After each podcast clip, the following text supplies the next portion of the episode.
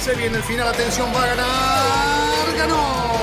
El mexicano estaría anunciando su fichaje en las próximas horas. Vamos a los acontecimientos en un circuito súper exigente de 6 kilómetros. La victoria de Hamilton lo deja apenas a 7 de las 91, el récord de Michael Schumacher. Y allí ingresa Checo Pérez al corralito luego de un gran premio de Mónaco apasionante. Fórmula Latina. Bienvenidos a un nuevo episodio del podcast Fórmula Latina. Y miren, estamos aquí los cinco latinos porque hoy va a haber en este episodio número 5 un invitado, un quinto integrante de Fórmula Latina por ahora. Tal vez lo hacemos permanente en algún momento, hay que arreglar simplemente una cuestión ahí de, de sueldos, pero estamos con Albert Fábrega como un gran invitado del día de hoy. Como siempre, nuestra señora Giselle Sarur, Diego Mejía y Cristian González Rouco, así que un invitado muy especial que vamos a tocar un tema muy importante, ¿no? Y sobre todo para nosotros que siempre estábamos acostumbrados a estar en un circuito de un gran premio, ahora se está viviendo una normalidad totalmente distinta y qué mejor que Albert nos cuente a nosotros cómo está sucediendo ahora todo lo operativo y los protocolos en la Fórmula 1. Pero también tenemos el Gran Premio 70 aniversario de la Fórmula 1, esa gran victoria de Max, lo que está pasando con Racing Point, Nico Hulkenberg, Checo Pérez y muchas cosas más. Pero ¿A quién le damos la palabra ahora en este quinto capítulo? ¿A nuestro quinto invitado lo saludamos o vamos primero por la señora Giselle? Por favor. No, no, arranque. no, no, no. Vamos con el que más cobra, con nuestro invitado. Bueno, entonces, Albert, la pregunta que todos queremos saber y sobre todo nosotros, ¿cómo se está viviendo esta nueva modalidad en los circuitos? ¿Qué tal? Muchas ganas de saludaros a todos. No os podemos abrazar o no nos podemos abrazar, cosa que me apetecería mucho, pero, pero bueno, encantado de, de veros y encantado que estéis tan convencidos de que me vais a pagar algo. O sea, que yo encantadísimo de estar con vosotros. Me- sorprende que me paguéis, pero, pero, pero bueno, A mí me dijeron, Ah. si invitas al Albert, las marcas van a llegar automáticamente. Entonces, bueno, pues estamos en espera de eso. venga, hecho. Yo, yo, yo me conformo si me invitas a unas cervecitas, a unas coronas que seguro que son de tu tierra y van a estar perfectas. Pero bueno, ah, vamos a, lo que, lo que decía Juan, ¿no? Ah, se vive con, una- con un estrés extra. Ya, ya de por sí las propias carreras son muy estresantes, pues imaginaros el hecho de que tengas que estar en todo momento con la máscara, que eso al final ya nos estamos acostumbrando. Incluso te, notas extraño cuando no la llevas, pero el hecho de que ah, no puedes acercarte a la gente, que por ejemplo no podamos ir al pit lane, que para dar la vuelta tienes que tener unos accesos, que te estén mirando la temperatura en varias fases de durante el, el mismo día. Eso se hace, te genera un estrés ah, que se acumula y que, y que al final cuando lo sumas en que hacemos tripletes y que hacemos tres carreras seguidas, pues te termina agotándote y terminas al final del domingo mucho más exhausto que, que lo que lo hacíamos normalmente, ¿no? Pero todos tenemos asumidos que la situación es la que es, que no es una situación que se produzca solo para la Fórmula 1, que sabemos que tenemos que convivir con ello y, y hacemos todo lo más que podemos para, para preservar ese, ese sistema que ha puesto en práctica la Fórmula 1 para, la para, para poder disputar las carreras, que es, que es extraordinario. ¿no? Creo que han han hecho un gran esfuerzo. Está funcionando de momento, ah, no en todos los casos, y tenemos el caso de Checo que inevitablemente pues, ah, no lo podemos obviar, pero, y más que vendrán, porque es inevitable, pero que está funcionando muy bien. Oye, Albert, eh, hace unos días hablaba con, con Noemi, compañera tuya, Noemi de Miguel, y me dice que incluso han cambiado, porque normalmente, eh, la- mucha gente no lo sabe, pero los medios teníamos acceso a los hospitalities para, para comer y demás, pero ya no existen ni siquiera los hospitalities y ya no hay esta comida para, para los medios, sino que por lo menos en Austria era una cocina general y que iban como por tiempos, ¿no? Sí, y, y en el caso de los medios ni eso, te dan una bolsita de picnic. Lo que hacen para los equipos es cada, cada equipo tiene una zona restringida normalmente en el mismo edificio, encima los boxes donde estaban los invitados de los equipos, de los patrocinadores, pues han dividido en 10 zonas y cada, cada equipo toma su comida y su, su cena en una zona ah, aislada para intentar mantener esas burbujas. Lo importante es mantener la burbuja. Nuestra burbuja de Movistar somos nosotros. Cuando nosotros estamos juntos nos podemos quitar la máscara, podemos hablar, podemos estar perfectos, siempre que estemos en una zona cerrada que estemos nosotros. En el momento en que salimos de nuestra burbuja y nos vamos al paddock, nos vamos al pit lane, salimos a la calle, luego ahí tenemos que protegernos. Y lo que están intentando es hacerlo de esta manera. Nuestro menú es una bolsita que con un sándwich, con una fruta, con un zumo de naranja, con un agua y una chocolatina. Esa es la- ese es- este ha sido el menú de los 12 últimos días en Inglaterra. En Inglaterra se come mal. pues ahora te puedo decir que se come peor cuando estás en Fórmula 1, porque como, como bien decías, no podemos ir al hospitality, pero es que no solo eso, cuando tú dejas el TV Compound, que conocéis muy bien, ah, tienes que salir alimentado, tienes que salir aseado, tienes que salir perfumado y con todo lo que te hace falta para hacer todo el día, porque no te puedes parar en ningún sitio y necesito relajarme, voy a sentarme a tomarme un agua. No, si no te has traído el agua del TV Compound, ya no tienes dónde ir a recurrir a buscar un agua, no, no tienes nada, o sea, estás estás ahí en el paddock para todo el rato que, el rato que necesites. O sea que se hace todo un poco extraño y un poco estresante, pero somos capaces de lidiar con ello, sí. Uf. Sí. ¿Quién sigue? ¿Sigue el conductor o se nos, se nos No, no. Adelante. No, yo quería que sigan. Bueno, no, ahora porque lo quiero saludar. Diego, Cris. No, por eso, Bueno, yo sigan ustedes. Yo ya los Quiero saludarlo, Albert. Es un, es un gusto volver a compartir por lo menos la pantalla a través de, de la Sí. distancia y de internet, pero bueno, un gusto volver a verte, Albert. Eh, sabes que te aprecio y, y bueno, siempre pendiente de todo lo que pasa allá eh, en, los, en el paddock. Y en un momento difícil, como vos lo contás, eh, y que evidentemente genera que uno tenga creatividad, ¿no? Para un montón de cosas y para seguir consiguiendo la información y, y un- montón de los temas que uno estaba acostumbrando a hacer, tal vez eh, no lo sentía complicado porque era su forma de trabajo, pero ahora con todos estos cambios, realmente hay que ser un poco más creativo en lo que es, creo que allá también lo llaman la nueva normalidad, una, una palabra o una frase que no me gusta nada, creo que es anormalidad, ¿no? En algún momento vamos a volver a, a lo que es la normalidad, lo que nos gusta a todos. Exacto. ¿Qué tal, Cristian? Encantado de verte. Ah, sí, yo, yo espero que sea una normalidad temporal y que pronto podamos volver a lo otro, ¿no? Porque nos dificulta mucho todo el trabajo. Como dices, por ejemplo, el solo hecho de no poder ir al pit lane a, a ver los coches y a ver las novedades de los equipos ah, hace que, que- que- que- que nos sentamos como huérfanos, ¿no? O, o al menos yo particularmente, que me pasaba Claro. muchas horas en el, en el pit lane, pues, eh, pues ¿cómo me lo tengo que inventar? Pues eh, yendo a través de las rejas, eh, haciendo mil vueltas al circuito. Imaginaros, tú puedes dar la vuelta al circuito a pie el jueves durante unas horas. Eh, pues doy la vuelta a pie y cuando paso por el pit lane- por la recta de meta intento hacerlo lo más lento posible. Seguramente será a lo- los 100 metros que hay del pit lane en la recta, soy el, el tío del mundo quien ese circuito lo ha hecho de, de manera más lenta, porque me paro como si estuviera un poco cansado, porque si te ven ahí parado haciendo fotos, también te meten, te meten la bulla. Luego que tiro una foto, avanzo un poco más, hago otra foto, avanzo un poco más y doy otra vuelta entera para poder pasar por meta otra vez. O sea, es, es bastante, me estoy poniendo muy en forma, eso seguro Me, me pero es, claro. es bastante, es bastante recombolesco. Luego te vas en algunos circuitos que hay acceso. El otro día estuve, estaba ahí en el acceso del pit lane, pasó eh, las personas que se encargan de... Tú no puedes estar aquí. Digo, mira, mírame las puntas de los pies. ¿Ves esa línea roja que hay en el suelo que pone pit lane? Pues no estoy en el pit lane. Me dijeron, pues es verdad, no te podemos sancionar porque estás... Hay que, hay que buscarse los métodos que puedes para poder estar cerca de los coches, pero, pero bueno, es, es muy difícil, es muy difícil. Al ver como los reglamentos de Fórmula 1, ¿no? Buscando esos pequeños espacios para poder generar. Exacto, exacto. Es que fue Bueno. bueno, eh, porque dice, Albert, aquí no puedes estar. Y dice, mira, mírame los pies. Y justo en los pies, donde tenía la punta de los pies, está la línea roja, que es la que delimita el pilén. Digo, estoy en el paddock aún, esto es paddock. Y dice, pues es verdad, tienes razón. Un saludo a Alberto y a todos. Eh, yo quería preguntarle a Alberto un poco porque una de las cosas que mencionaba Cristian eh, es eh, bueno, el tema de conseguir la información, ¿no? Que es parte del beneficio de tú estar en el circuito, de poder hablar con la gente, de poder preguntar. Albert pues lleva muchos años metido aquí en diferentes roles y conoce a mucha gente, desde el mecánico hasta el jefe de equipo y todas esas relaciones al final son muy valiosas para lo que es el trabajo y lo que al final vas a contar. ¿Cómo cambió eso? Eh, ¿Cuáles son las técnicas que hay que usar ahora para poder estar informado? Más allá de que pues, hay las limitaciones de distanciamiento y todo esto. Y también quería preguntarte si se ha sentido que se ha relajado un poco el ambiente, porque mencionaste las burbujas, pero a veces ve uno que, por ejemplo, al final de la carrera pasada, Toto Wolf fue le dio la mano a, a los rivales, ¿sí?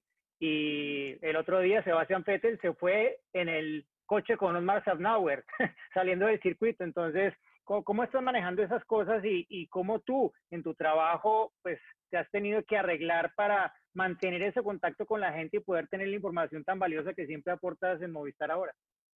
Sí, sí, es, es, más complicado, obviamente, porque además hay un factor que es cuando tú antes querías eh, encontrar a alguien o, o, buscabas alguna fuente de información, te ibas entre el camión, entre el box y el hospitality y en un momento dado lo veías. Pero ahora como comen prácticamente encima de los boxes, no pasan por el pado, con lo cual es aún mucho más difícil. Hombre, te puedes poner delante de los aseos que hay, pero también es un poco de mal gusto, ¿no? Porque yendo van un poco deprisa y tampoco se pueden parar a hablar contigo por, por, por la obviedad del momento y, y, volviendo, pues, hombre, tampoco estamos en según qué momentos para darnos la mano, ¿no? Pero bueno, o sea que es, es bastante complejo en este aspecto. Um, no te pidan que los ayudes. No, no claro, claro. claro. que tendría que no sería, primer, no sería primero ni el último. Eh, vale. No quiero saber esas historias, gracias. No, gracias.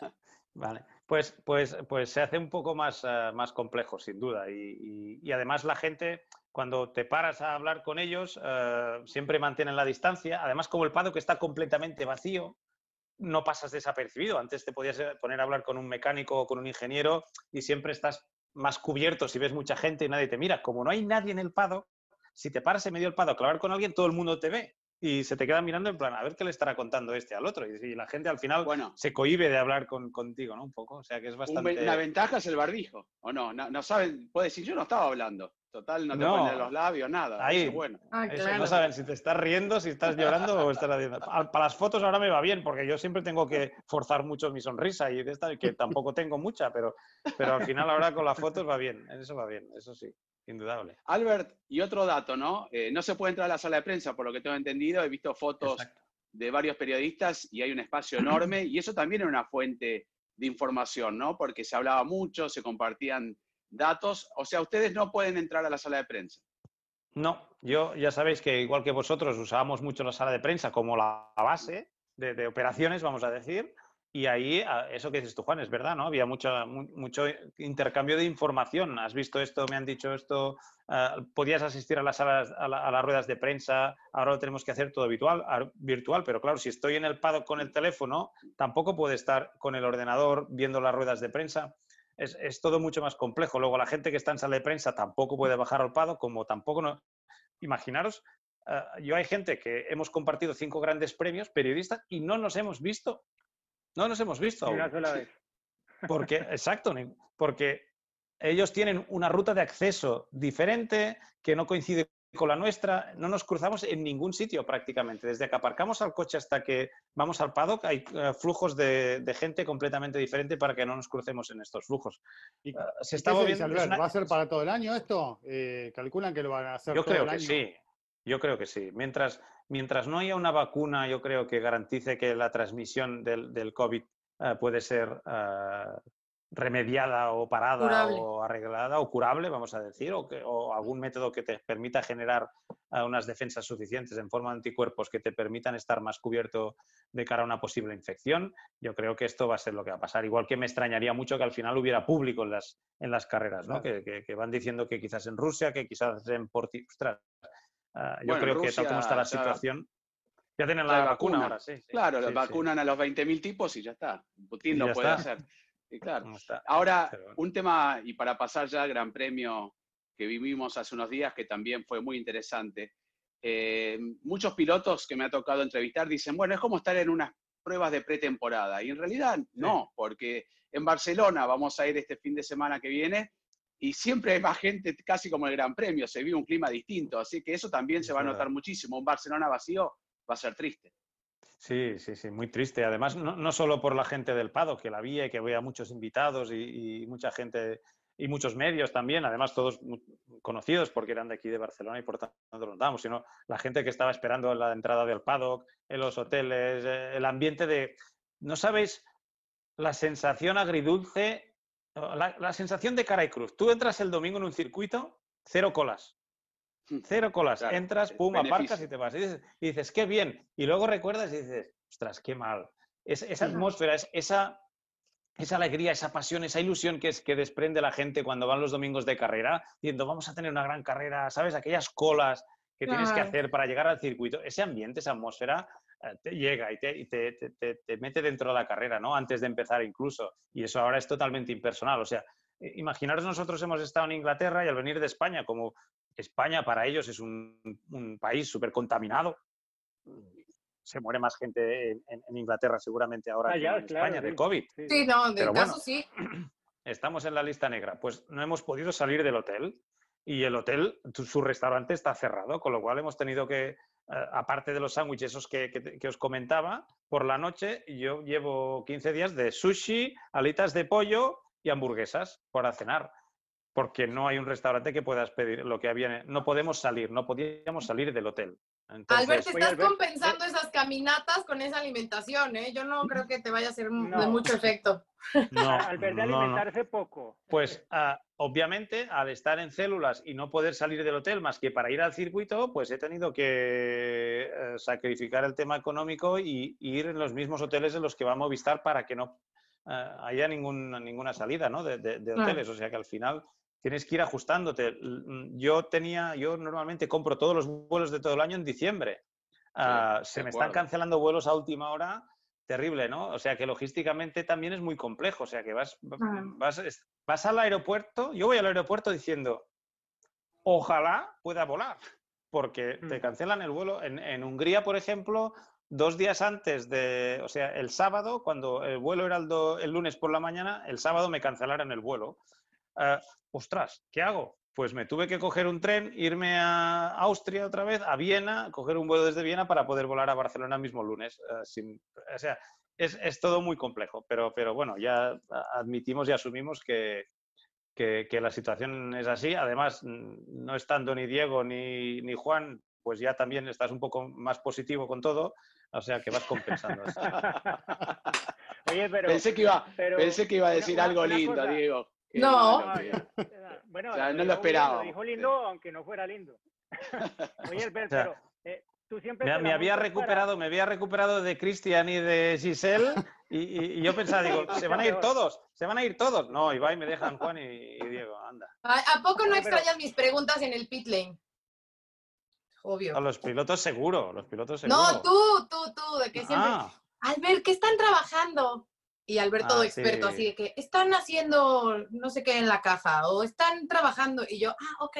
Nuestro compañero Albert nos reporta que. sí. Oye, bueno, Albert, algunas veces me lo he inventado, ¿eh? algunas veces me lo invento, también te lo tengo que decir, ¿eh? Pero Todos bien, te creíamos, no importa. Entonces, la Fórmula 1 es eso. Oye, tú siempre, siempre te, te la montas para inventarte alguna, algún viaje en medio de las carreras. Pero ahora creo que es imposible, ¿no? Eh, Sí. ¿Cuántos días has estado en casa desde que arrancó la temporada? Desde que arrancó la temporada, sin contar Austria, porque eh, si contamos Austria me he estado tres meses, nunca había estado tanto en mi casa. Me- yo, yo sabes que tengo muchas alergias con la primavera en los pólenes y las gramíneas y todos estos, eh, todo este tipo de, de- de alergias. Pues he pasado mi primera primavera entera en mi casa desde que tenía 14 años o 13 años, o sea que he pasado muchos días en casa y he descubierto que había que limpiar cada semana, que había que lavar la ropa cada semana, cosas que solo hacía una vez al mes y que ahora eh, eh, descubrí que había que hacerlo más periódicamente. Toda una sorpresa. Doy fe, preguntaba doy fe era porque- desde que arrancó la temporada. Desde que arrancó Sí. la temporada, ¿cuántos días en casa? Nada, mira, fíjate, ahora he estado dos días, ahora estoy en casa, pero mañana ya me voy para, para Barcelona, para Momelo. O sea, el problema es que además nos meten tripletes, ah, tres de seguidas, ah, con lo cual tampoco puedes volver a Barcelona porque te o sea, hay una serie de recomendaciones que te dicen que, que- que te intentes evitar, ¿no? De, ah, no puedes volver a casa entre carrera y carrera, cuando estás testado porque nos testan de COVID-19 cada cinco días, Luego te recomiendan que no te vayas a casa, te recomiendan que ah, si te vas a casa o si tienes que hacer algún viaje por razones graves, estés en un entorno controlado, que uses la máscara en todo momento. En definitiva, hay toda una serie de reglamentos que hay que seguir al pie de la letra y que, y que hacen que te vayas a casa pero que no lo, no lo disfrutes. ¿no? Y que cuando estás en casa, ah, entre carrera y carrera, que sí podemos estar, pues tengas que además, yo tengo que ir a Barcelona, a hacer un test un día antes de irme, yo no me puedo ir si no ha dado negativo, no puedo llegar al circuito si no llego con el papel diciendo que ya me he hecho un test y que da negativo para volver a iniciar el ciclo. O sea, al final cuando estás en casa, entre que te llegas de un triplete, que un triplete son muchos calzoncillos y muchos calcetines eh, seguidos, eh, preparas, abres la maleta, la vuelves a cerrar, lo lavas todo, lo dejas a punto y te vas a hacer, al- ya, ya te has ido otra vez. O sea que, y eso va a ser hasta final de temporada, lo cual eh, decíamos todos, bueno, si es igual, si vienen tripletes es igual, eh, hay que, hay que arrancar, hay que arrancar. Joder, eh, pues eh, ahora arrancado, esto no lo paras. Perdón, yo he compartido el cuarto con Albert y la valija es tan chiquita que no creo que tenga esa cantidad. De hecho, Más chica que la que Diego. él, él se cambiaba, ¿no es cierto? Se ponía la remera de, de nuestro canal y se, y se ponía la Movistar y le dábamos una y le duraba un año y medio, una sola, me dijo que nunca la había lavado. Así que que no venga ahora a, a decirse que se lleva 200 mudas y demás. Que muy limpio, Eh, ¿no? Sí, pero bueno. Albert, ya que vamos a Hombre, hablar del... cuando, cuando, los- cuando compartíamos habitación con Juan, a ver, yo me duchaba vestido por dos motivos. para limpiar la ropa Uy. y el segundo, imaginaros, ¿no? Para meterme a la cama ya vale. directamente vestido y evitar el, el mal, el mal momento ese de... La, la he pasado bien, me tengo que reconocer. Pero hablando ahora de los 70 años de la Fórmula 1, me acuerdo, yo estaba en Bahrein cuando, fue Bahrein creo, en el 2010, cuando se festejaron los 60 años y lleno de campeones, se hizo un, un lindo ambiente, autos de las épocas, los manejaban los pilotos, la verdad que estuvo muy bien organizado, obviamente para estos 70 años era imposible hacer algo similar, pero bueno, de última tuvimos un gran premio muy interesante. ¿Cómo lo viviste, Albert? Desde adentro. Y vos, que sos el especialista en los neumáticos, ¿no, Diego? Cada vez que terminaba, mira, tiene graining, tiene Mm. eh, blisters, tema, y ¿eh? acá el neumático. Sí, no, Eh, ¿Cómo no, lo viviste de adentro? Bien, bien, interesante. Interesante porque ade- además lo veíamos a venir. Con todo lo, que no veíamos a venir, lo que, lo que no intuíamos es que pasara lo que pasó el primer Gran Premio, ¿no? Que empezaron a y que hubieran esos pinchazos a las últimas vueltas. Eso yo creíamos, todos yo creo que teníamos ya superado ese, tema, ¿no? Ah, eso nos sorprendió un poco más. Ah, a partir de ahí todo lo que fue pasando, Pirelli aumentando las presiones con los compuestos más blandos, ya todo nos hacía pensar y, y más después de las pruebas del viernes que íbamos a tener un fin de semana movido en el tema de los neumáticos. Luego ya cuando ves la clasificación ves que, que, mm, Red Bull había degradado muy bien los neumáticos, que no acusaba tanto el blistering como Mercedes y, y que además había clasificado con el neumático duro y que era el único que lo había hecho, decías, ostras, aquí a lo mejor pueden pasar muchas cosas. Y luego ya el desarrollo de la carrera ah, fue extraordinario, ¿no? De la manera que, Red Bull gestionó la carrera, tenían el comodín de una parada si hubieran eh, querido y lo hubieran necesitado, pero allí ah, fueron listos y, aseguraron una victoria con, un pilotaje magistral, ¿no? Fue una, una carrera interesante por el tema técnico, por el tema deportivo, por el tema de estrategias, ah, pese a que en algu- algunos momentos nos pudiera parecer un poco, poco interesante, yo creo que vivimos una carrera de Fórmula 1 realmente, realmente eh, interesante o, o- incluso con mucho interés. Emocionante. Sí, emocionante, porque hasta, hasta el final, con todas las estrategias, ¿no? El- el- al final eh, Mercedes intentando ver si con Hamilton podían llegar a una parada y luchar de tú a tú en las últimas vueltas con, con- con Verstappen. Ah, pero bueno, bien. Ahora, bien, ¿puede bien. esta experiencia, qué piensan ustedes? ¿Puede esta experiencia hacer cambiar eh, la planificación que tienen en cuanto a la elección de neumáticos para lo que queda del año o, o posiblemente para lo que sigue? Porque son, son muy cuidadosos, tratan de cuidar más que nada eh, eh, la imagen de la marca, ¿no? Que no se rompan los neumáticos. Me parece que el camino es el que vimos el, pasado fin de semana. Tal vez acomodando algunas cositas como la goma blanda de este pasado fin de semana que servía para media vuelta nada más, ¿no? Pero eh, acomodando alguna que otra cosa, creo que es el camino para generar otro tipo de, de espectáculo. Si bien también los equipos se van a ir adaptando, vos le pones una, una goma que se deshace y bueno, van a trabajar para que, para que les rinda igual, con el tiempo lo van a lograr, pero creo que es abrir eh, una puerta diferente que, que se estaba perdiendo, ¿no?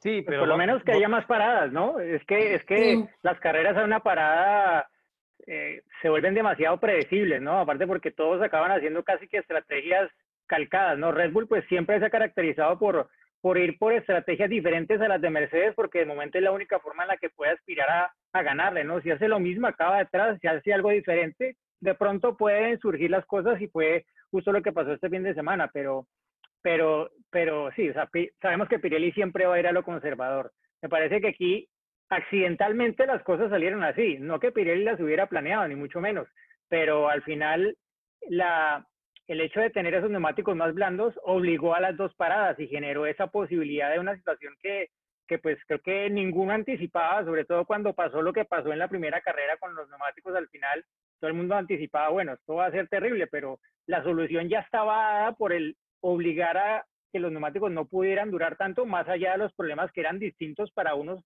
que para otros, ¿no? O sea, claramente Mercedes tiene una tarea por superar y, y bueno, la primera prueba será al ver justamente este fin de semana en el eh, Gran Premio de España más caluroso, pienso que en mucho tiempo. Antes de que contestes, Albert, quisiera, es que justo hablando de ese tema que dice Diego, o sea, ¿tú crees que tiene algo que ver la pista, o sea, Silverstone, lo rápida que es y demás, que haya influido obviamente en, en, la cuestión de que Mercedes haya sido el más afectado? Porque sí, el primer fin de semana también incluso lo vimos con McLaren, pero eh, que a lo mejor eh, sean las condiciones de la pista y que a lo mejor ya para Barcelona sea totalmente lo contrario y que vuelva a ser a lo mejor un tanto normal y que ya no eh, vuelva a pasar, que Red Bull deje como muy en evidencia, obviamente, la catástrofe que, que estaba viviendo Mercedes? Sí, eh, hay, tres pistas en que los neumáticos sufren de verdad estructuralmente y que por tanto va más energía a través del neumático y tiene que hacer más, más trabajo, sobre todo estructuralmente, que son uh, Silverstone, Spa y Suzuka. Barcelona está un, punto por debajo de, estos tres circuitos, por tanto sí que eh, se suman bastantes, eh, bastantes factores que provocaron eh, lo, que vimos. Barcelona no debería ser, además Barcelona es un circuito que conocen muy bien, no en temperaturas tan altas como estas, pero deberían estar un poco más precavidos mm, para lo que pueda suceder. Pero es que si volvemos, si, si vamos a ver, Pirelli, vea neumáticos más blandos. A lo mejor volvemos al escenario que vimos ya dos años atrás. Acordaros cuando los equipos, eh, cuando Pirelli hizo el super blando, el ultra blando, el hiper blando, aquellos neumáticos que duraban tan poco, ¿qué hacían los equipos? Hay que minimizar las entradas a Prox cuanto más posible. ¿Y qué hacían? Hacían unos primeros Steam de 6 y 7 segundos por vuelta más lentos.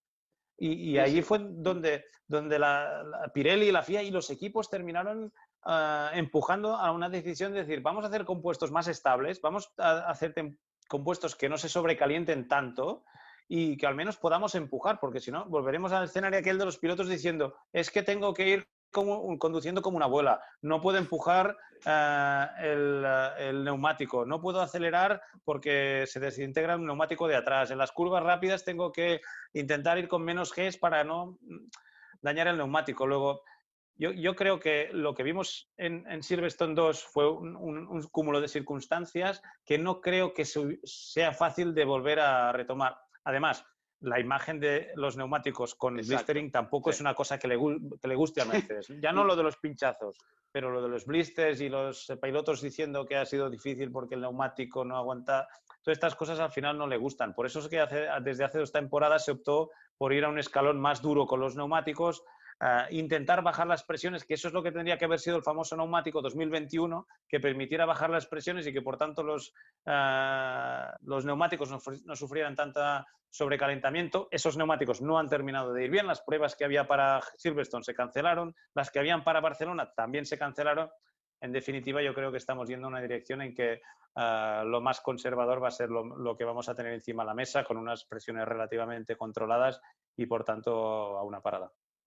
Ah, Igualmente, para agregar a lo que decías, Cristian, obviamente que queremos ver em, compuestos más blandos, más paradas, pero también hay una imagen que Pirelli estuvo a punto de irse la Fórmula 1 en el 2013. Eh, no es, como bien decía, no le gusta ver un, neumático con ampollas a Mercedes, pero tampoco a Pirelli, que los neumáticos parezcan que se están desarmando, ¿no? Ellos tienen que vender neumáticos. Yo he leído muchísimos comentarios de la gente, Pirelli, Pirelli esto, Pirelli lo otro, y, y Pirelli quiere no ser el protagonista, aunque debería hacerlo de otra manera, pero no ser protagonista por, este, por esta situación de los neumáticos, ¿no? Preferible decir qué bien que se llevó a cabo la carrera, además, no, el neumático se reventó, el neumático estaba, que se, Hamilton preguntando si el neumático iba a explotar, ¿no? Ese mensaje de radio, yo soy Pirelli y digo, bueno, ¿qué imagen estamos dando? Pero quiero saber algo, y no sé si ustedes también lo, lo leyeron, pero bueno, eh, uno a veces se basa de la información, que un poco el que decidió y dijo de probar clasificar en la Q2 con neumático más duro fue el propio Verstappen. Yo sé que es compartida con la información que reciben de los ingenieros, pero como que le han dado un protagonismo mayor al piloto holandés. Bueno, ¿sabes? No sé. Sí, sí, no. Mm, yo estoy de acuerdo. ¿eh? al final me sorprendió mucho que fueran los únicos que, pasaran de, Q2 a Q3 con, el neumático duro, porque al fin y al cabo era el neumático medio del fin de semana anterior, con el cual Mercedes y Racing Point pasaron a, Q3. Me, sorprendió que no lo hiciera también Mercedes o no lo, intentara. ¿no? quizás eh, contaban que los primeros compases les iba mejor el neumático medio a la hora de, intentar evitar el, blistering, algo que tampoco les, les eh, cuajó mucho.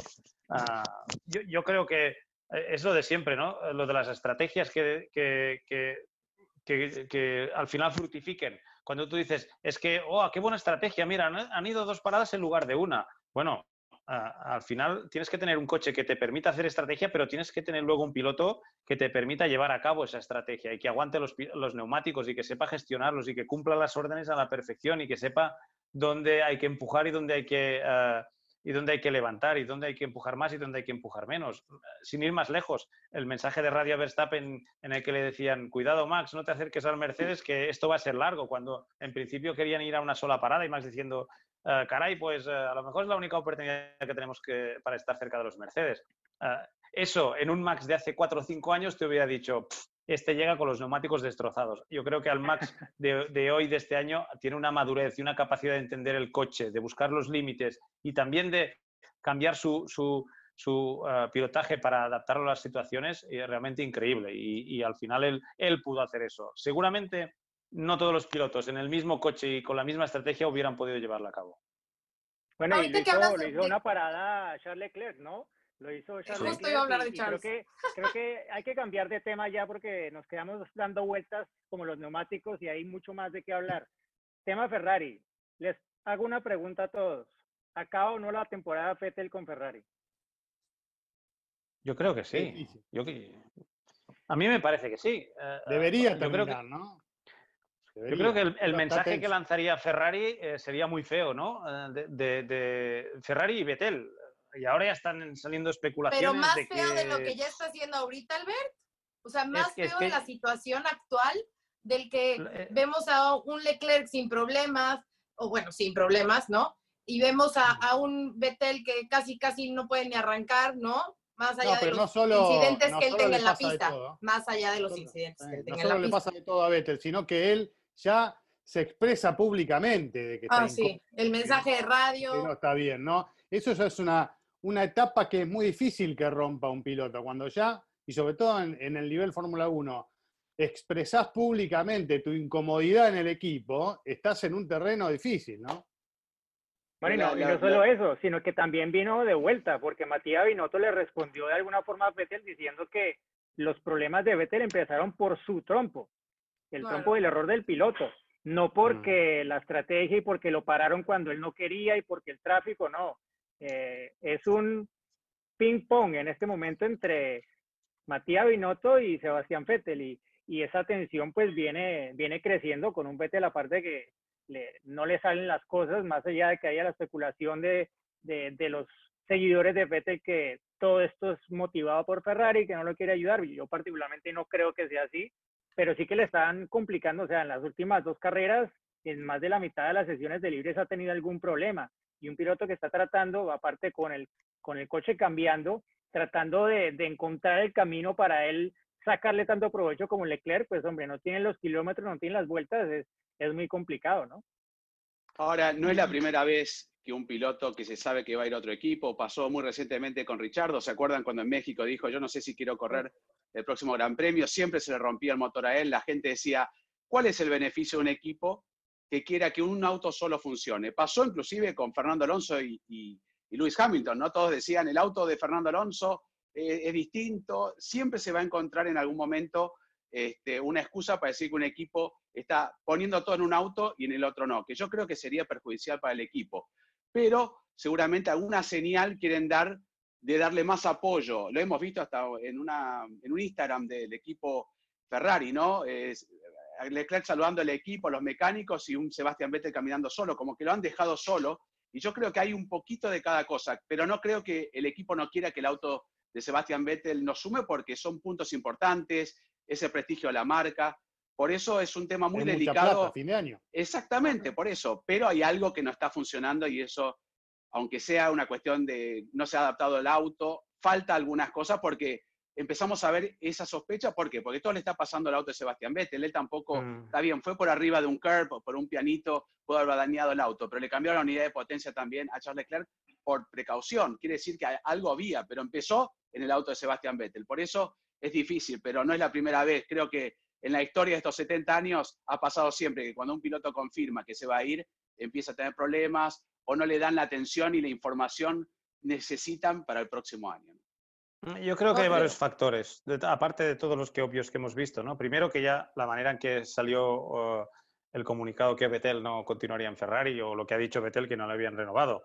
Ah, la otra es que ah, cada vez que se han encontrado los dos Ferraris en pista hemos tenido lido. Y estoy seguro que las estrategias de este año serán para intentar que, evitar que se encuentren en, en pista de alguna manera para que no vuelvan a, tener los roces que ya vimos la temporada pasada y que terminaron que terminaron muy mal. Yo creo que en el fondo lo, que está pasando otra vez, otra cosa que está pasando es que el coche no va. Y cuando el coche no va, cuando es un coche que tiene una, una, una, una ventana de trabajo uh, con un pic muy, muy cerrada, vamos a decir, una ventaja que, un coche que solo funciona bien en un determinado uh, rango, que es difícil de poner a punto, que no es un coche consistente, que no degrada bien el neumático. Todo esto significa que en un momento dado tengas que uh, extraer lo mejor de tu pilotaje, ir por encima muchas veces de tu pilotaje y de tus posibilidades y arriesgar. Y eso, cuando eres un piloto joven, con hambre, con ilusión, con ambición, como es el caso de Leclerc, y con mucho talento, que lo tiene, uh, se asume, se digiere mm, de una manera mucho más llevable que la que pueda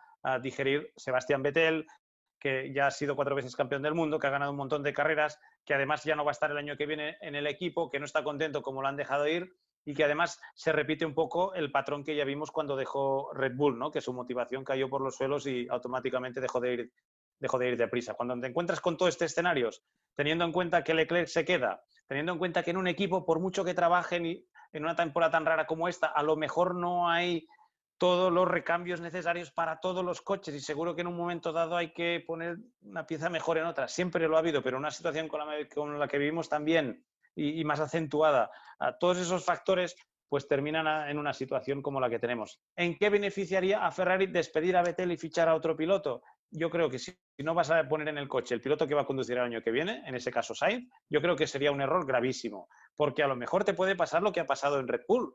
Vamos a bajar a Gasly, vamos a poner a Albon. ¿Y qué? ¿Qué ha pasado? Más de lo mismo. No. Vamos a bajar sí. a Kvyat, vamos a poner a Gasly. ¿Y qué ha pasado? Más de no, lo mismo. No funciona nada. Sí. Eh, exacto. Bueno, pasamos... tendrían que poner a Sainz. Tendrían que poner a Sainz y tendría Claro. que haber eh, un intercambio sí. de sillas más allá de eso. Yo creo que aquí veremos realmente dónde está Sebastián respecto a, a, a Betel por, la, por, la, por toda la situación que hay ahora. Y, y, aquí debería ser una referencia. Yo creo que nadie quiere ahora romper eso que está pasando, porque están diciendo, ah, pues Betel se irá a Racing Point y, y, dices, pero, pero, o sea, me, me parece que, que esa, ese, eso está encima de la mesa y es muy fácil de, de, levantar, pero yo no sé qué pasará, yo no tengo una bola de cristal, pero uh, yo creo que sería un, un, un, un movimiento demasiado brutal, tal y como está la situación en Ferrari, que lo que tiene que intentar es pasar de puntillas esta temporada y, y, llegar cuanto antes a 2021, sino 2022. Pero hablemos rápidamente, por lo menos no tan actual, pero de todo lo que sucedió con Racing Point, porque es muy complejo, es muy difícil de explicar, tiene que ser una, una manera fácil de explicar y puede ser entre Diego, Albert, que lo hacen también también, ¿no? Y pero Giselle, primero, primero, yo diría no una copiaron? cosita.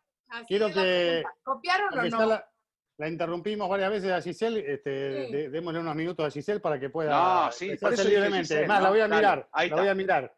La podemos No, mirar. realmente, o sea, justo cuando empezó a tocar el tema de, de, de Betel, si se iba a Racing Point, justo le quería preguntar yo, que él cómo lo veía, estando de allá adentro y con todos estos rumores, si lo veía viable, ¿no? Y pues de ahí dirigirnos al tema de, de Racing Point, ¿no? Porque obviamente, pues es el auto en el que ahorita como que del que todo el mundo está hablando, el que ha venido a, a, pues sí, como a romper esa, esa media tabla, le ha ido muy bien.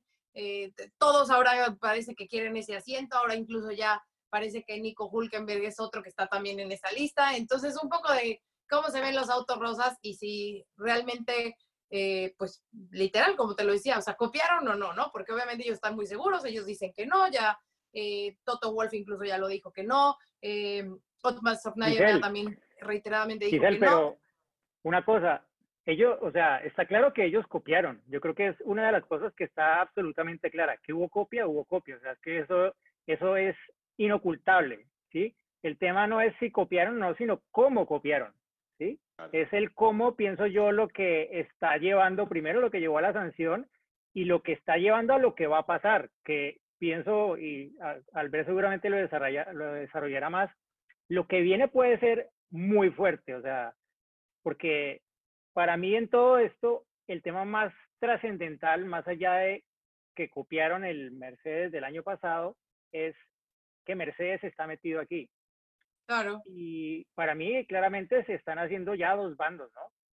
De un lado de la mesa está Mercedes con Racing Point y del otro lado está el resto. Algunos ahí tienen que ver cómo se mueven, como McLaren, que va a tener motores Mercedes el próximo año.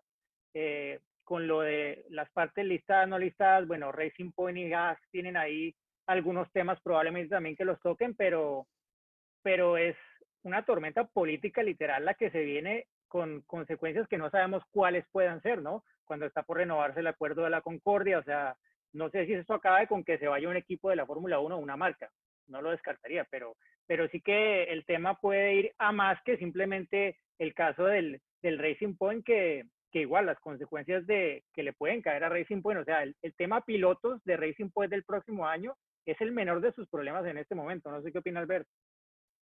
Sí, sí, sí, la verdad es que hay muchas cargas de profundidad en todo, en todo esto, ¿no? Ah, por un lado, ah, yo creo que la sanción y la decisión de comisarios deportivos fue demasiado liviana, ¿vale? 15 puntos y 400.000 euros para decidir que han hecho no una pieza ilegal, porque la pieza en sí no es ilegal técnicamente, es una pieza que, cumple con el reglamento, lo que es ilegal es la manera con la cual la han obtenido. Han dicho que el diseño de esa pieza lo ha hecho Mercedes, no lo ha hecho Racing Point, algo que eh, lo declara ilegalmente deportivamente hablando. ¿vale? Yo creo que la, decisión para mí era la exclusión de la, primera, de la primera carrera y de todos quizás donde había habido protesta, pero eso hubiera sido realmente eh, malo para, para Racing Point. Hay varios puntos, la gente dice, es que al, menos que no monten las mismas. Y luego tú escuchas el racionamiento de la FIA de por qué sí pueden montar las mismas y tan solo les meten con una, con una penalización de, una reprimenda. Es, vale, muy bien, no, podemos montar las mismas. Tenemos que diseñar unas nosotros. Vale, es que ahora ya sabemos que ese tipo de toma es la misma, es la mejor para el coche, ya la diseñamos nosotros. Venga, la diseñamos, vamos a hacer una toma de aire, de freno oye, nos ha salido la misma, porque es la que va bien para este coche. Lo que puede hacer la FIA. Es que, es, que es una cosa, ellos, ellos, o sea, el argumento y un poco donde está la pelea fuerte es, a ver, es que como esas partes antes se podían comprar a, otro, a otro equipo y de un año para otro cambiaron, entonces, si las conocían antes de que la regla entrara en vigor, pues, o sea, tú no te puedes olvidar de lo que ya sabes. Es un conocimiento que ya adquiriste y que no tiene reverso. Entonces, es, es una discusión, como lo dijo en algún momento Nick Tombasis de la FIA, es una discusión probablemente más filosófica y de abogados que técnica. Correcto, correcto. Porque Pero ¿qué puede pasar a terminar esto, no? O sea, justo esa parte de que si Haas o que si, no, como equipos como Haas que corren con piezas de Ferrari, ahí entra todo ese tema que viene arrastrando a, a varios, ¿no? Es que, imaginaros si seguimos tirando del hilo. Yo he hablado con un experto en diseño de un equipo de Fórmula 1 y me dice, un experto en CAT, ¿vale? que son estos dibujos en 3D sobre los cuales se diseña ya un coche, ya no, ya no se diseña como Adrian Newey, sería capaz, si analiza un archivo con detalle y si hacemos una investigación a fondo, de determinar si ese archivo fue creado de cero o fue creado a partir de, otra, de, otra, de, otra, de otro dibujo, ¿vale? De una, de un patrón. Ah, imaginamos que eso sucede.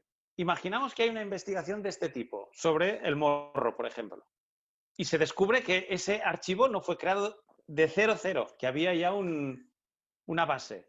Ah, aquí, aquí metes a Mercedes. Aquí metes a Mercedes y aquí sí que eh, tenemos un Spygate como el de Ferrari 2007. Y, McLaren, y aquí sí que luego se cae todo, se cae la Fórmula 1 porque aquí, aquí, sí que podría pasar cosas incalculables. Yo creo que tanto las protestas de Renault como eh, el soporte que ha tenido por parte de Ferrari, finalmente McLaren ya ha confirmado que no y creo que supongo que Williams tampoco por la presión que puede haber hecho Toto Wolff y Mercedes, eh, lo que quieren es meter presión a la FIA para que el año que viene esto no pase. Yo creo que lo que buscan es, por un lado, que se les excluya al menos de Austria del primer resultado y no tengan cero puntos, no menos 15, sino cero puntos, y por tanto reciban el mismo castigo que recibió a Renault el año pasado cuando se le declaró ilegal lo del repartidor de frenada, por ejemplo, que se le excluyó de una carrera. Y segundo, decirle a la FIA bien alto y claro que y meterle toda la presión del mundo para que el año que viene lo que ha hecho Racing Point este año, aunque sea legal, aunque sea legal coger fotos y diseñarlo, no se pueda hacer. Y que por tanto ah, tengan que, diseñar un coche de cero. Pero no solamente, ¿por qué no ha apoyado Red Bull o no ha presentado protesta? Red Bull está diciendo a Christian Horner, bueno, esto lo ha empezado Renault, que lo termine Renault. Bueno, pues porque a lo mejor si la FIA no hace nada, a lo mejor eso eh, el año que viene el Alfa Tauri va a ser un RB16. Claro. ¿Por qué no? Claro. lo que digo yo es, eh, las reprimendas no son gratis, ¿no? Es como un apercibimiento acá, tampoco es una cuestión de, acumular reprimendas todos los fines de semana. Si van con la misma pieza, este próximo fin de semana van a recibir otra reprimenda, no. Que cuando es que se acumula una, tarjeta amarilla, la, segunda viene tarjeta roja y te quedas afuera, ¿no? O sea, es que en teoría estas reprimendas no está tipificado en el reglamento como las otras, las que les dan a los pilotos. No está claro que a X reprimendas te dan otra sanción, pero la FIA de alguna forma ya ha dicho, Michael Massey lo dijo, nos va a tocar ver, porque obvio, tú no puedes ir todas las carreras dándole reprimendas a Racing Point. Claro. en algún momento va a tener que cambiar, o Racing Point cambia las piezas, o la FIA hace algo, o los equipos van a pedirle a la FIA que haga algo. Sí, pero que cambiar las piezas. Que cambien un poquito nada más. Sí, claro, es que es esto, Juan.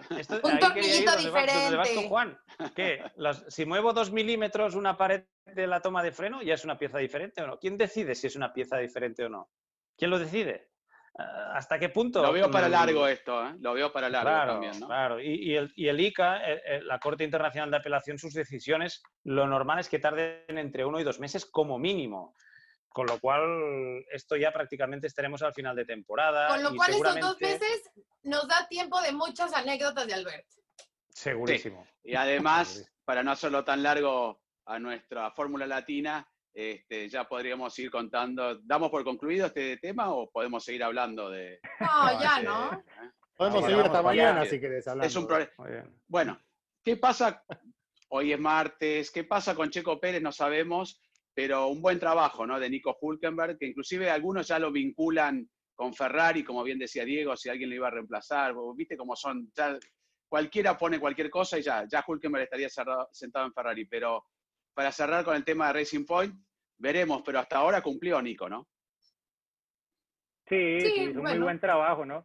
Yo creo que, yo creo que, o sea, hay una cosa, no se descubrió nada nuevo. O sea, Hulkenberg mm. siempre ha sido un super piloto de clasificación y es un super piloto de Fórmula 1.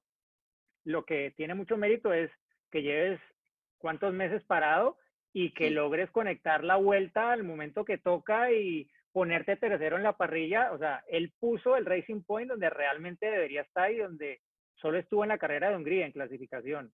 Eh, en las otras, el Racing Point estuvo un poco más atrás en la parrilla de donde realmente debería haber estado. Y en carrera, bueno, pues pasa un poco también lo que, o sea, no, era claro que contra Verstappen y Red Bull iba a tener muy difícil, pero pues también Racing Point, por más que tenga el coche que tiene, es Racing Point, no es todavía un equipo de punta como Mercedes, como de pronto lo es Ferrari, aunque esté corriendo en la media tabla, y como Red Bull, y, y todavía le falta en, en eso, ¿no? Pero el trabajo de Hulkenberg, impecable, ojalá que esto le dé impulso para que lo, lo pudiéramos ver de regreso en la parrilla, ¿no? Yo creo que el trabajo que él hizo fue excelente. De la última parada esta, pues cada uno tendrá sus teorías, pero pues él dijo en la radio que, que los neumáticos no iban igual, tal, y, pero también era apenas lógico que si estaban uno detrás del otro, que acabara Stroll por delante, porque es el que va a sumar todo el año, es el titular, y, y Hulkenberg estaba invitado por X o Y carreras. Ojalá que Checo obtenga el negativo y que, que pueda volver, ¿no? Eso es creo que sí, claro. lo que ahora importa. Bueno, anécdota de Albert. Yo quiero contar algo que Diego fue testigo también. Australia de este año, donde estábamos todos felices que íbamos a comenzar un nuevo campeonato. Y de ahí nos íbamos a Bahrein, teníamos el boleto, teníamos todo. Y ah. bueno, lo que pasó, ya saben la historia. Eh, llevó una maleta que adentro, yo voy a decir las siglas, DAS. ¿Ustedes saben ah, qué ¿no significa eran calzones y calcetines? ¿Ustedes saben qué significa el DAS? ¿Tienen, ¿Saben las siglas o no? ¿Qué, qué significa? Sí. Dual No, Axis System. No, no. System. Diseño Albert secreto. Él, él lo diseñó. Ah. Él- esas son, por eso, él la diseñó y se lo presentó a quienes lo copiaron. Este, que lo vi- yo no, nosotros no lo pudimos ver, pero sí lo hizo seguramente Diego desde España. Pero yo quería contar nada más para que él, que- él- él quiero que él cuente la anécdota, pero yo quiero contar que se lo llevó hasta Australia, lo armó para nosotros íbamos a hacer un feature, una pieza sobre eso, con las ruedas, todos nos sorprendidos en el cuarto de hotel viéndolo cómo funcionaba, una obra maestra de Albert, pero se lo tuvo que empacar de vuelta y llevar de vuelta a España. Ahora, Porque ¿qué pasó, Albert, coronavirus. el pasado fin de semana?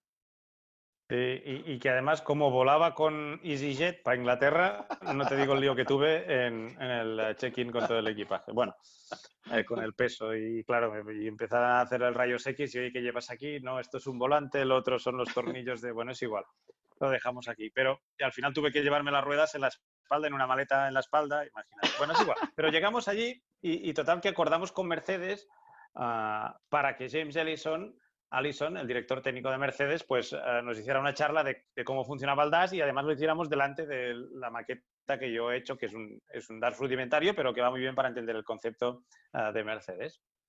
Total, que habíamos quedado a la una del sábado para hacerlo, eh, justo al momento en que se iba a comer el equipo, ¿vale?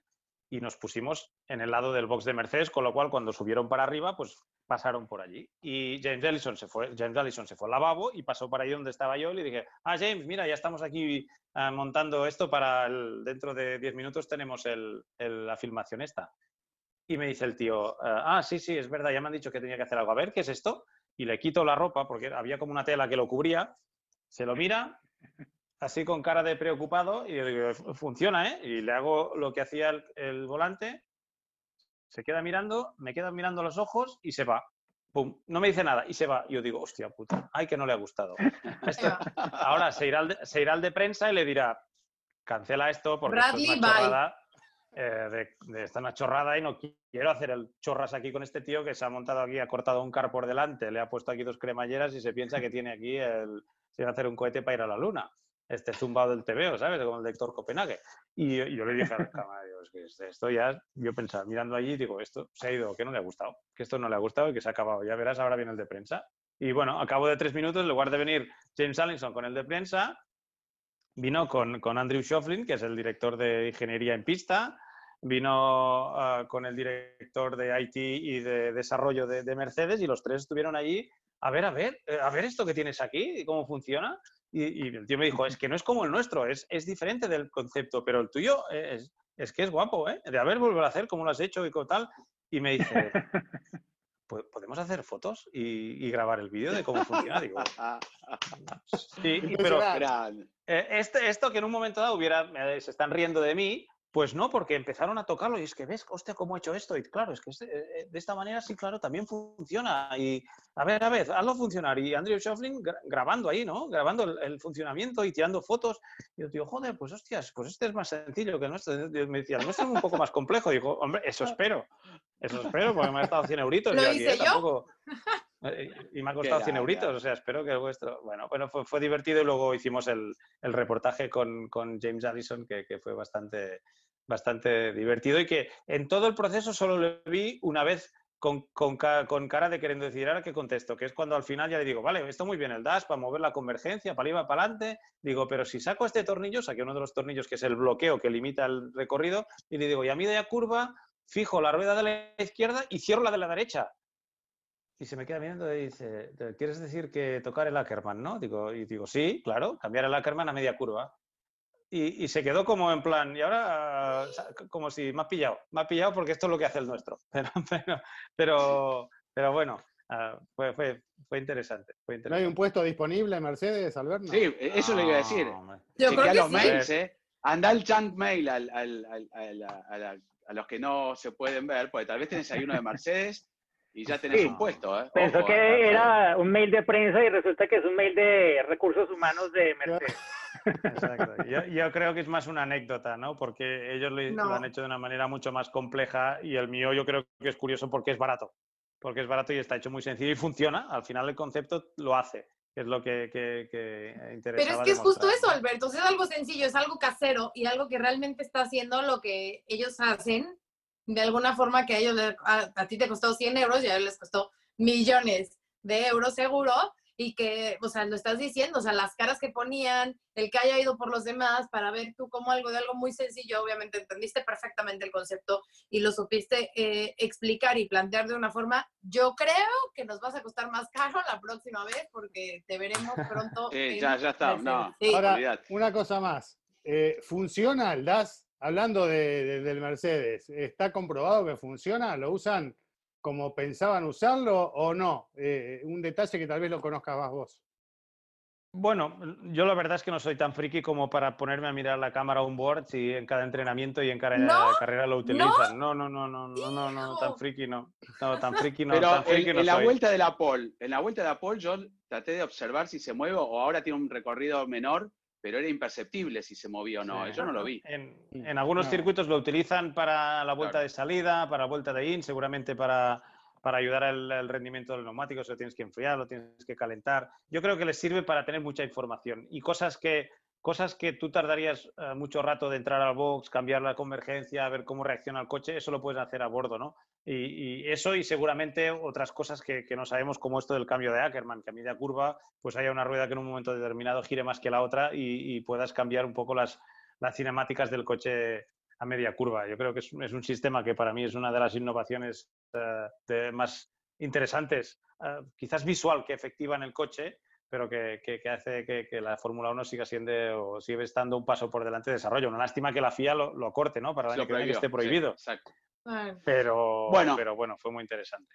Ya estamos llegando al límite, ¿no? Creo. Y nos falta, para despedirnos, hablar del Gran Premio de tu casa. Sí, sí, ¿no? estás a punto de explotar la cabeza, está al límite de mi cabeza ya. Lo que no teníamos previsto es no estar allí, seguramente, y en él la Fabre Caravana. Eh, ustedes no estuvieron, Giselle, Chris, estuvimos con Diego, eh, hemos comido unos asados eh, increíbles, inclusive hamburguesas con papel plástico, el que la cocinaba le había dejado los papeles, un inglés que ustedes bien conocen, se llama Chris. este, pero bueno, una, eso tampoco va a estar, ¿no? Me imagino. O sí vas a llevar la fábrica caravana y vas a estar solo. Que va, que va. No, no, no, no va a estar. Además, este año tenía previsto hacer un tour. O sea, mi Fabre Caravana este año empezaba 10 días antes y me iba a hacer un tour con la Fabre Caravana ah, para promocionar el Gran Premio. Era, era espectacular. El, el simulador, el Fabre Tour, sí, sí, con el simulador, yo el simulador y, y bien. Y ahora el DAS. Eh, eh, una, lástima y con el DAS, también ha instalado en la autocaravana, en la autopista haciendo el DAS. Pero, todo para año que viene. Sí, sí, era, era, una lástima porque yo creo que era muy bonito porque veníais vosotros a, hacer la barbacoa, luego venían los de Movistar, jugábamos a los simuladores. Era una manera de, de, meternos dentro de la gente, ¿no? Y de estar con la gente, empatizar con la gente y sentirnos un poco parte de, del público, algo que vamos a echar de menos mucho, mucho este año, ¿no? Y, y, bueno, pues nada, oye, no, no hay Farbe Caravana pero habrá que guardar energías, ideas para el año que viene, poder, poder llevarla a cabo, que eso significará, primera, que tenemos Gran Premio de España, que, es buena noticia ya, porque este año se ha renovado como se ha renovado, y, segunda, que ya habremos eliminado el coronavirus de nuestras vidas y podremos eh, asistir a un Gran Premio con, todo lo que hace falta. Y, ah, bueno, lo único, lo único que la esperanza es que no vinierais vosotros, pero, pero eso ya va a ser más difícil. Bueno, algo más, chicos, de, Albert, nos despedimos. ¿Qué hacemos? Ustedes mandan.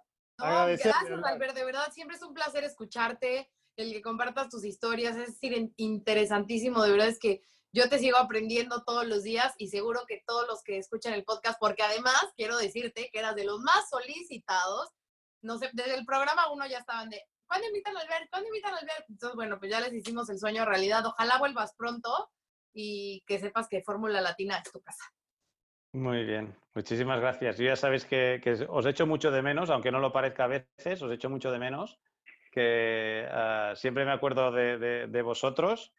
No, no, vayas a pedir el contexto ni el momento, pero, pero me acuerdo de vosotros y que, que, he hecho mucho de menos pues este año no poder estar en México y no poder salir, eh, sentir el calor de, la gente, de los aficionados que, Ah, que viven la Fórmula 1 como pocos, ¿no? Pero bueno, ah, lo, sigo y, lo siento, pues a través de las redes, con los muchos comentarios de la gente, Ah, y, y- y se, se agradece mucho ¿no? saber que, que hay gente que se acuerda de ti, algunos bien, otros no tanto, eso ya en la vida ya sabemos que es así, ah, por lo bueno y por lo malo, algunos sueñan y otros tienen pesadillas conmigo, oye, ¿qué, qué quieres que te diga?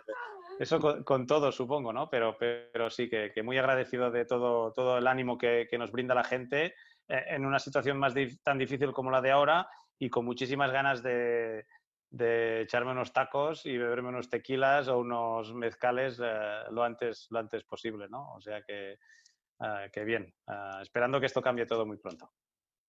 Bueno, gracias Ojalá que Albert. sí. Eh, cuida la guaridita del amor de ahí en Olot, que estuvimos juntos. Después nos fuimos a, a un faro a comer en Cadaqués a la tarde, un lugar Dios fantástico. mío, esa No queremos detalles, ¿eh? No, No no, no. No, no, hasta, hasta ahí, hasta ahí vamos bien. Estuvimos en una mesa, viendo el paisaje, después nos fuimos a, a patear piedras por ahí de la mano. Pero no, la verdad que es increíble, pero desde el primer momento no nos vamos a poner sentimentales ahora, pero este grupo Yo no me he puesto sido así, ¿no? sentimental, ¿eh? Oye, Yo, oyéndote, yo, no me yo sí. sentimental. Ah, vale, Yo vale. ya Pero- casi lloro.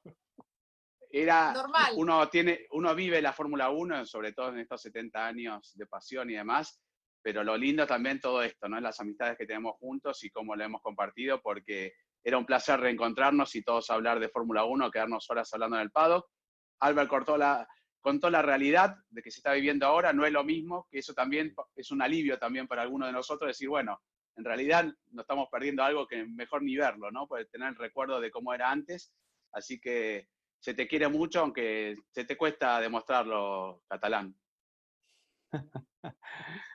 Igualmente. Muchos saludos a todos. Espero veros pronto ah, y, y seguir en contacto. Ya veo vuestros podcasts, vuestros directos en Instagram, el de también de Diego con su padre, que son muy interesantes, los de Giselle, los de Tatiana. Carburando también por ahí en Argentina, con Tatiana también, los de Carburando por ahí de, de mi amigo ah, Cristian, o sea, a ti Juan un poco menos, pero, pero bueno, seguro que...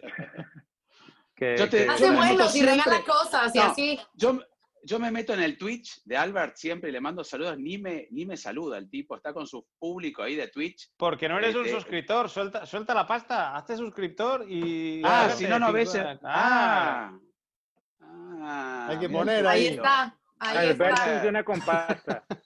Pero, claro, le mandaba Bueno, mensaje y digo, con me la lana.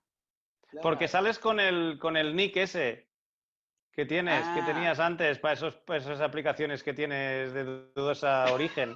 Y tienes que poner tu nombre, que si no, no. Las que no tú me veo. enseñaste. Las que tú me enseñaste. esas. Bueno, la próxima vez. Pero bueno, muchas gracias, chicos. Nos, nos despedimos. Ustedes mandan, ¿eh? ya de- como dije siempre. Juan, invita a la gente a que se suscriba a nuestro canal. Bueno, Ah, hablando de suscripción, claro, Albert lo dijo, no hay que suscribirse al canal para tener eh, estos Era podcasts broma, de Fórmula Juan, era Latina. broma. Sí que, te, sí que te leo, pero no te contesto. Ah, vale. Pero no, sí, suscríbanse a Fórmula Latina en Eso sí, Spotify, eso sí. en YouTube, en Apple Podcast, en todos lados. Muy bien. Ok, y a ahora suscribirse. Y a Diego, suscribirse. una, una cosa, o sea, me da una rabia ver esas botas que tiene Diego en esa estantería que consiguió de manera ilegal haciendo trampas en un concurso de McLaren. O sea, me da una rabia. Copiando. Copiando, Gracias. Diego. Copiando, copiando como Racing Point. ¡Hala!